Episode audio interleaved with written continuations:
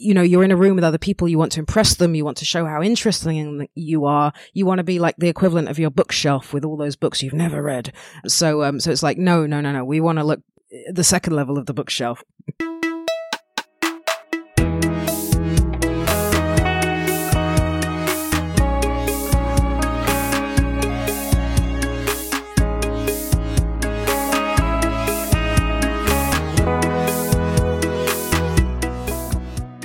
Wie arbeiten Comedians an ihren Witzen? Wie wurde eine Nummer so, wie sie ist? Und warum ist das Ganze mal lustig und manchmal weniger? Dem gehen wir hier auf den Grund.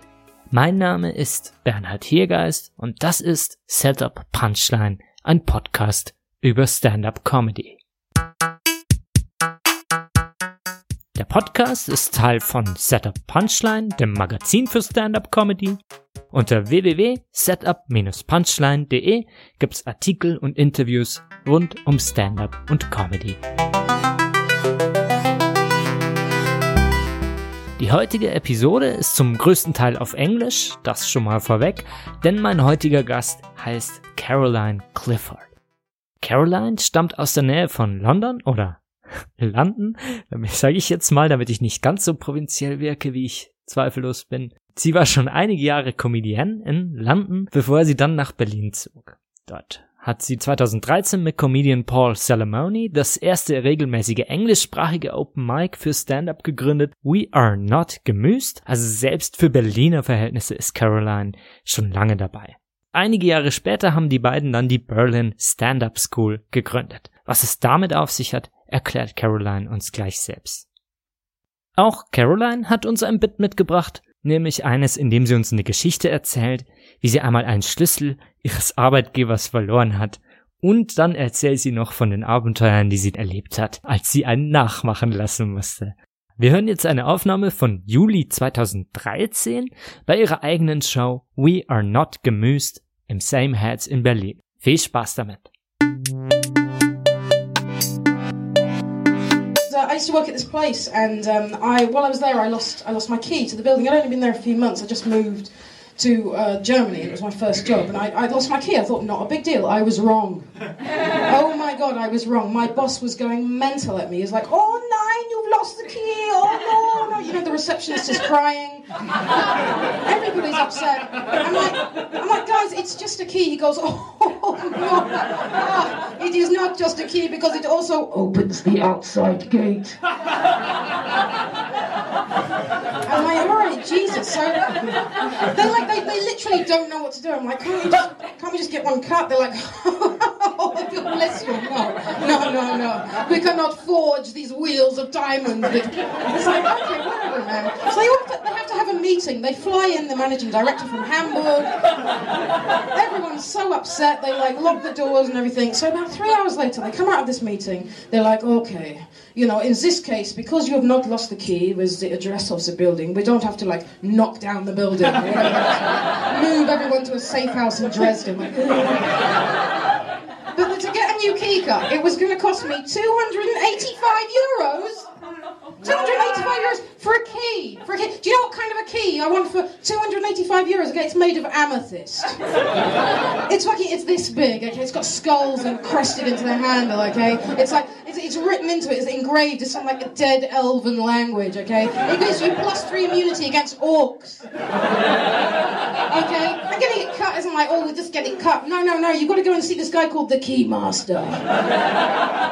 You have to quest there. You know, you've got like a donkey behind you stuff like that. You have to go into this like this this hole in the side of the mountain that's shaped like a, a fucking keyhole, you know? You're like going down, there's like bats coming at you like that. You're like, oh fucking hell, there's all these torches lit at the side. You're like, oh, I wonder who lights those torches. you get further down, there's a guy lighting the torches. You're like, oh. Eventually, you get there at the end of this place. There's this huge wooden door. It's the shape of a keyhole because of the corridor. it's got hundreds of locks in it, and like the, the shutter opens. There's this beady guy's like, "Hello, I've been expecting you." So eventually, he comes in. You're like, "Oh, hey, you the keymaster?" He's like, "Me, the keymaster." me, I bless me, the key master. Oh, no, no, bless you, I'm not the key master. You're like, okay, you're not the key master. but he's like got this hunchback, you know, he's got this one like eye and all this grey hair. He looks like he's a thousand years old and stuff. So you fucking sit down on this big key, you know. It's really uncomfortable.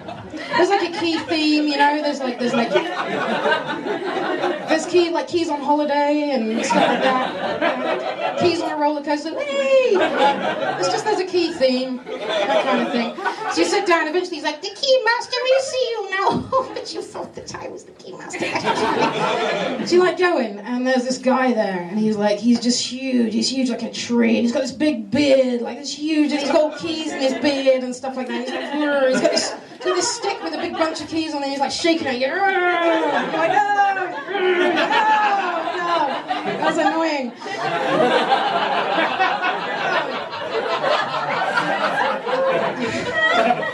so you sit down. You sit down. And he's like, I hear that you lost the key. You're like, yeah, yeah I did. I was like, the key that opens the seventh dimension. You're like, oh yeah. the key that opened the gates between heaven and hell. Oh, you never use it when you got it. Oh. And the key, the key that opens the outside gate. You're like, oh. like all these keys fly off from distance. Um, He's like, you must quest to find a new one. Must quest to find a new key. It's like, oh no. He's like, yes, it's very dangerous. You go down to the Black River. You go down to the Black River. There is a ferryman. You must give him, I know, 285 euros. right, right here's like, no, no, it's 230 euros. No, it's 200, 300 euros. It's gone up. You're like, what? That's ridiculous. Oh, didn't you read our website? No, I didn't read your website. because I was told, I was told that it was your fault that I don't know. Well, it's not our fault we updated the website. It's your fault that I don't know. This is, you're going to have to, I'm not going back through that fucking doorway again. I'm not going back through the co- Well, you have to. And that's the keymaster.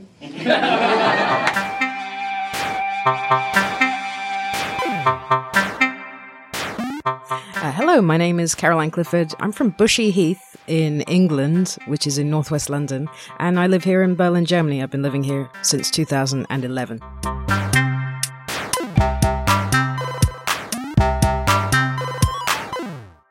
Loving to make people laugh. It's like, it's an obvious art form for me. It wasn't going to be playing the violin, so I did actually try and make it as a musician for a decade before I just tried stand up comedy. Don't know why I said violin. I was just a regular singer songwriter. I just did the whole band thing in my early twenties, and it was it was pretty fun while it lasted. But uh, but yeah, after a while, you realize this is not going anywhere. yeah, comedy seems like an obvious choice for me. I'm just a just a funny, silly person, so I find it very difficult to make political humor work eh, for myself anyway, because I'm like, no one's going to take me seriously because I'm stupid. I would love to talk more about current events because I do care about the world, but I feel like whenever I try and do it, people are just going to see through me that I'm actually an idiot. It did, of course, happen, but it didn't cost that much money for the key. and it didn't happen to me. It happened to my friend. She just told me the story. We were sat in the park and we just started riffing on the idea of the keymaster uh, kind of thing. We were just like laughing our asses off. Of course, I said to her, I- would really like to make this into a stand up bit. And she was like, Oh, I'd be on it. I'd be on it. I think it just started simply with Jesus, like, what kind of a key would you want for that much money? Like, it all came up in this silly, like, we were just like, I don't know if we were stoned or whatever in the park idea.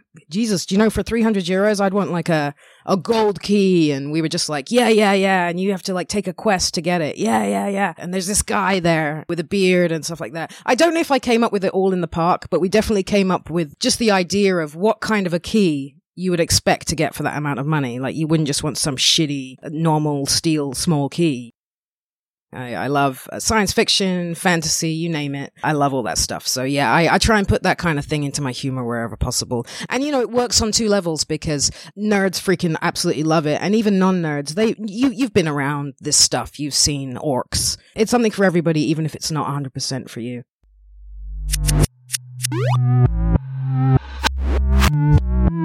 It's very easy to map bureaucratic happenings and events onto fantasy lifestyle. It's just like, it's just kind of uh, relatively simple to do. And in improv, it's just, it's called mapping. You just simply make a list. So if you want to make a joke about two disparate things, so in this case, well, there's three disparate things, which is getting keys cut. Secondly, working in a German office. And thirdly, fantasy tropes. And then you would just simply make a list of all those things. It's quite an easy thing to do, not in a comedic way at all. And then you can look at this list of these three disparate items and just map any things that would go together. And the more disparate those things are, the funnier the joke is probably going to be. Usually, the bigger the surprise, the funnier something is. I think when you really love something, as I do love fantasy worlds and sci-fi worlds, you put yourself into a high energy state when you're writing and then everything just seems so simple.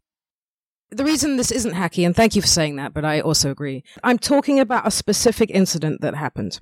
And so you can't really say that that's false this is a specific incident that happened with specific people. I'm not even saying this is a German thing that happened. I'm just labeling. So it's up to you to make that stereotype if you wish. I'm not saying that all Germans are like this or all Germanic culture is like that. That would be hacky because there isn't one thought or expression that would be true about that. To talk about specific incidents that really happened, maybe not to me, but they really happened, then that isn't hack because it's just the truth. It's a true anecdote that's been heightened as, as far as it can go, I, I hope.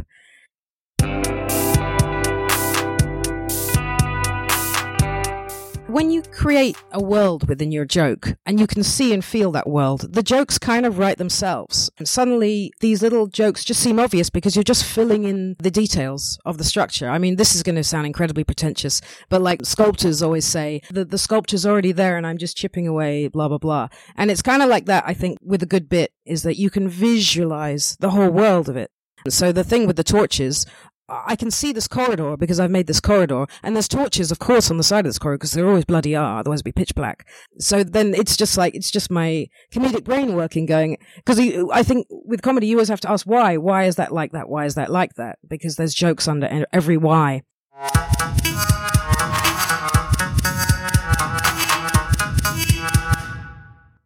I did my first gig in 2006 as part of a comedy class. Actually, I did it at the Edinburgh Festival. It was like an intensive. I thought it was great, but I think like a lot of people that do sort of class shows, you think, "Oh, that was great. I got laughs, so I'm a stand-up comedian now. I'm I'm freaking amazing." You just run around the Edinburgh Festival, like saying, "Yeah, I'm a pretty good comic. Do you want to put me on your uh, show?" And they're like, "Oh, how many gigs you've done?" You're like, "Oh, one, but it went great." Uh, and uh, and of course, they're like, "Okay, kid, get the fuck out of here," you know. Then I hit the London scene, like central London, which in the day you had to stand there with a placard so, you know, like a protest sign, but instead of protesting or doing anything uh, awesome, the sign said free comedy tonight. And you had to approach people and try and get them to come and see a comedy show in exchange for having a spot at that comedy show. And I did that for a while. You had to work for like two hours before the show trying to get audience members in because if you didn't, if you didn't get them in, then there literally wouldn't be an audience. So it was in your best interest to do that. We all did it. Like lots of people did it. It w- didn't seem shameful at the time as it does now in retrospect. It was like doing a show in front of disinterested people that have basically been tricked into seeing a real comedy show because obviously you give them this flyer and you're like, it's it's got like you know famous people in it like Jimmy Carr, you know, who's not going to be there. It's in the basement of an Italian restaurant. They're just a bunch of disinterested London people who have been tricked into seeing a bunch of horrible open micers. Then suddenly you've got a real audience in front of you who expected so much more. Their expecta- expectations are sky high. Then you the real work is ahead of you, and then you have to start thinking, who who am I as a comic? I don't know how it didn't scare me off because I'm one of these people. I have both low self-esteem and I'm incredibly competitive at the same time. so, uh, so I don't know how it didn't, but there was obviously something thrilling about it. I think I had just a lot of like momentum, a lot of comedy potential inside of me that I felt like had to come out. It's like being an athlete or something. Yeah, sure. If you're tall and strong, you have a really great start in doing it. But if, if you are small and stocky, you can still train yourself to be very, very strong and stronger and faster than an average person. If you are naturally funny, you're going to get into it much quicker, but it doesn't mean that you're necessarily going to have the momentum and the studiousness to take it all the way. Whereas somebody who's maybe not so naturally funny on the outlook, they might find something incredibly funny about themselves deep down that will just take longer to blossom. And they could actually end up overtaking the very muscular tall person person who kind of gives up halfway through because they hate themselves. I didn't really find out my stage persona until I came to Berlin. Till since after I gave up, I gave up comedy in London. And then I moved to Berlin. So there was a, I kind of had a four year gap. And it was only after I joined the Berlin scene did I kind of do something that felt very comfortable to me, which is much closer to my regular persona, which is very dark, cynical, like deadpan, but also incredibly silly, just sometimes frankly bizarre. But like when I first started, like my comedy show, I was doing something akin to, and this is a very British reference, Harry Hill, who is uh, like a middle-aged man, bald man who is like a very surreal weirdo. And I was kind of doing my best impression of him. And then I kind of moved on to just doing fat jokes and jokes about being lonely and horny. That got me to the final of a couple of like competitions, but it felt like I was pandering to the audience a lot. I wasn't doing something that made me happy because I developed this big comedy persona that wasn't anything to do with me. And I felt just sort of trapped and like a liar. And I think it wasn't until I had a rest and a break from everything did I find me. I don't think I'm very British, but someone who isn't British would say that I'm very British. So I think surreal humor, whimsy, this kind of thing is comes from a British upbringing, definitely. Uh, Reeves and Mortimer and, and Harry Hill, as I mentioned, and Monty Python and what have you. Definitely that comes from that. But actually, I think I developed most of my sense of humor from American TV, from The Simpsons. That was always my favorite, like growing up, Roseanne and, and things like that. Like I loved an American sitcom that was my great love in comedy, more more than stand up.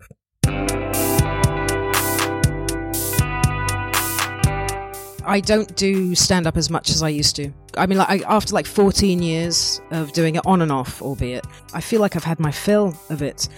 I alternate between doing stand up and improv. I find it quite easy to write stand up material, but what I'm not so keen on at the moment is working on it and perfecting it. That is something that I find boring now because I'm not like, I don't have any end game with stand up. I'm not trying to make it as a stand up or anything like that. So I find it the most interesting to write and come up with a new bit, but then I just kind of like let it go, which is weird. I don't really care about like getting big or famous. What kept me going up until like maybe the last couple of years is just getting really, really good at it. Like that's something to achieve. To just like floor everybody and to know that your material isn't hack in any way simply just write about stuff that you care about and write about ideas that literally excite you.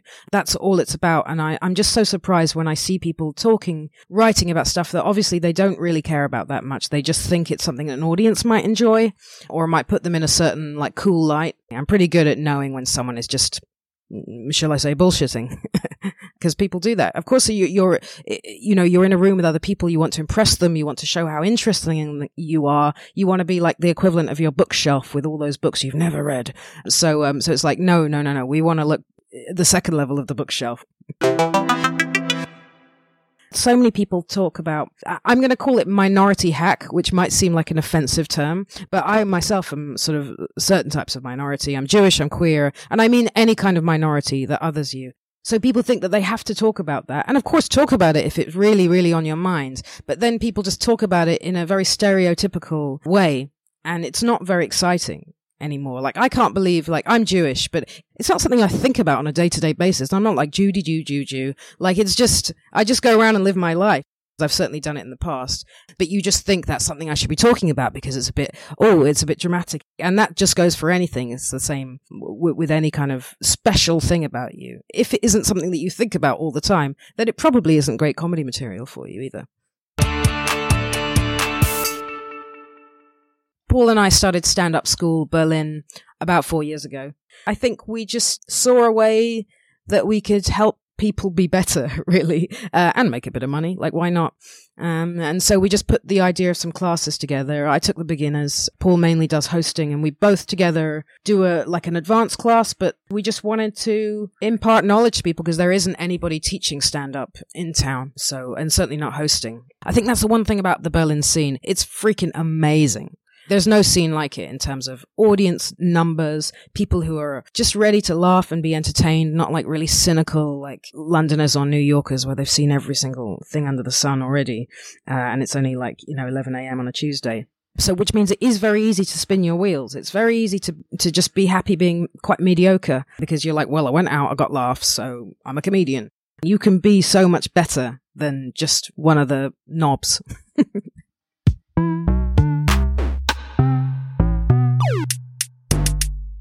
You can be the class clown and be funny, but does that mean that you can take that funniness to the stage? Not right away. Being funny as a stand-up comedian is not the same as being funny down the pub you have a very good idea of your audience when you're just being funny to your six, 15 pal. Let's, you know, it's probably like two pals, isn't it? You know, you have a very good idea of your audience, what their background is, what they know you, they know who you are and they, you know their references. So that's the big mistake a lot of beginners make is they think that everybody knows everything about them. And when you're speaking to a stand up crowd, it's completely a blank slate. It's just a load of silhouettes. You to them are a silhouette as well. Filling out those silhouettes in the most eloquent way possible is something you have to learn to do as a stand up comedian.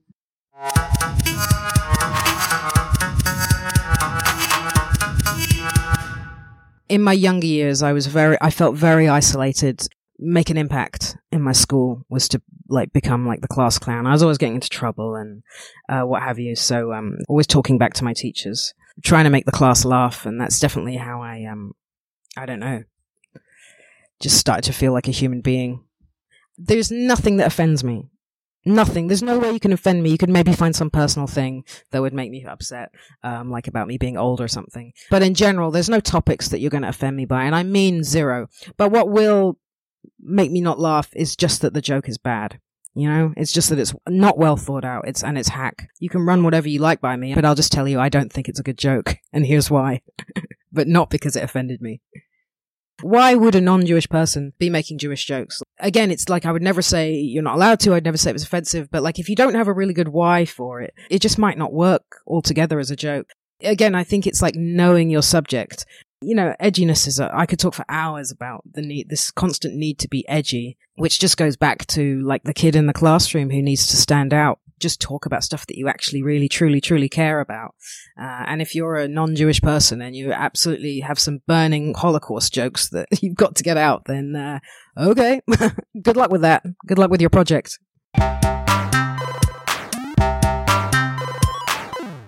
I think that they see their favorite comedians being as edgy as, as all hell without realizing that 20 or 30 years work went into their persona where we always know that they're joking. That's the thing about growing as a comedian is people always know that you're, there's a twinkle in your eye and that you're joking, you're taking the piss. So as a beginner, you can't start at 20 years. You have to grow as a comedian before you can tackle these really hard subjects and, and for them to come across as really funny and not just other bullies who need attention laughing at you, but everybody laughing just as loud as each other in uni- unison at that joke you need to like the person on stage in order to laugh at their jokes. And the jokes have to be well structured for you to laugh. People aren't going to like you if you come across like a genuine bully and not a pretend bully. There's a lot of complex threads that go into allowing people to laugh at whatever you're saying, no matter how dark it is.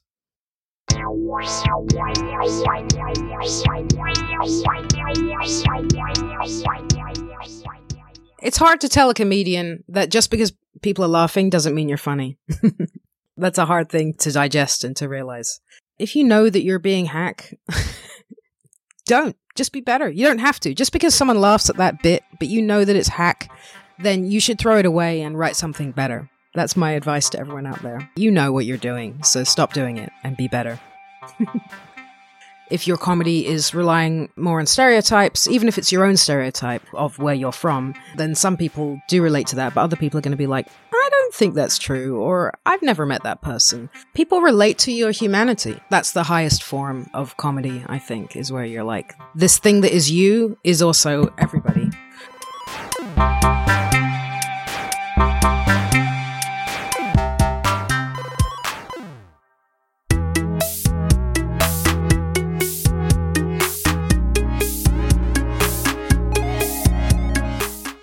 Das war Caroline Clifford mit einem Bit über den Keymaster. Von Caroline haben wir eine Aufnahme vom Juli 2013 gehört, bei ihrer eigenen Show We Are Not Gemüst, normalerweise jeden Dienstag im Same Hats in Berlin. Die Aufnahme von Caroline gibt's auch auf YouTube zum Nachhören und Ansehen. Den Link findet ihr wie immer in der Beschreibung der Folge. Wenn ihr Setup Punchline unterstützen möchtet, dann zeigt den Podcast einem Freund oder einer Freundin, die ihn noch nicht kennt, oder meldet euch für den Comedy Newsletter an unter www.setup-punchline.de slash newsletter. Bis zum nächsten Mal. Mein Name ist Bernhard Hiergeist und das war Setup Punchline, ein Podcast über Stand-up Comedy.